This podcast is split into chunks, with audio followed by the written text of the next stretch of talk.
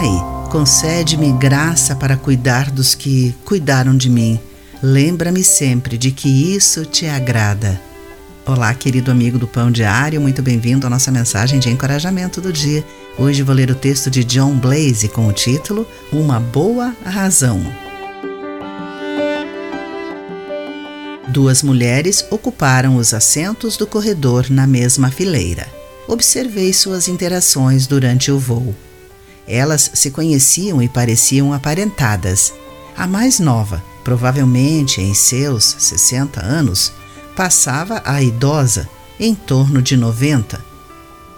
Fatias de maçã, sanduíches caseiros, depois uma toalha de higiene e, por fim, o exemplar de um jornal.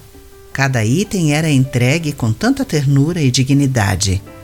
Quando saímos do avião, eu disse à mulher mais nova: Notei como você se importava com ela. Foi lindo. Ela respondeu: Ela é minha mãe, a minha melhor amiga. Não seria ótimo se todos nós pudéssemos dizer algo assim?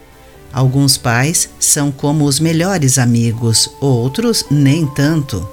Na verdade, muitos desses relacionamentos familiares, na melhor das hipóteses, são sempre complicados. Embora a carta de Paulo a Timóteo não ignore essa complexidade, ela ainda nos convida a colocarmos como nossa primeira responsabilidade mostrar devoção no lar e retribuir aos pais o cuidado recebido, especialmente dos de sua própria família, de acordo com 1 Timóteo capítulo 5, entre os versículos 4 e 8.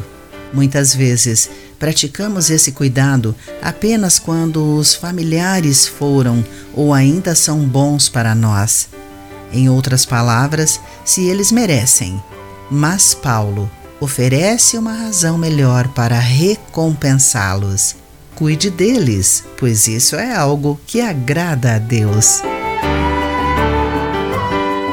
Querido amigo, se os seus pais vivem, como está o seu relacionamento com eles? Você os honra, independentemente de como agiram? Pense nisso. Aqui foi Clarice Fogaça com a mensagem do dia.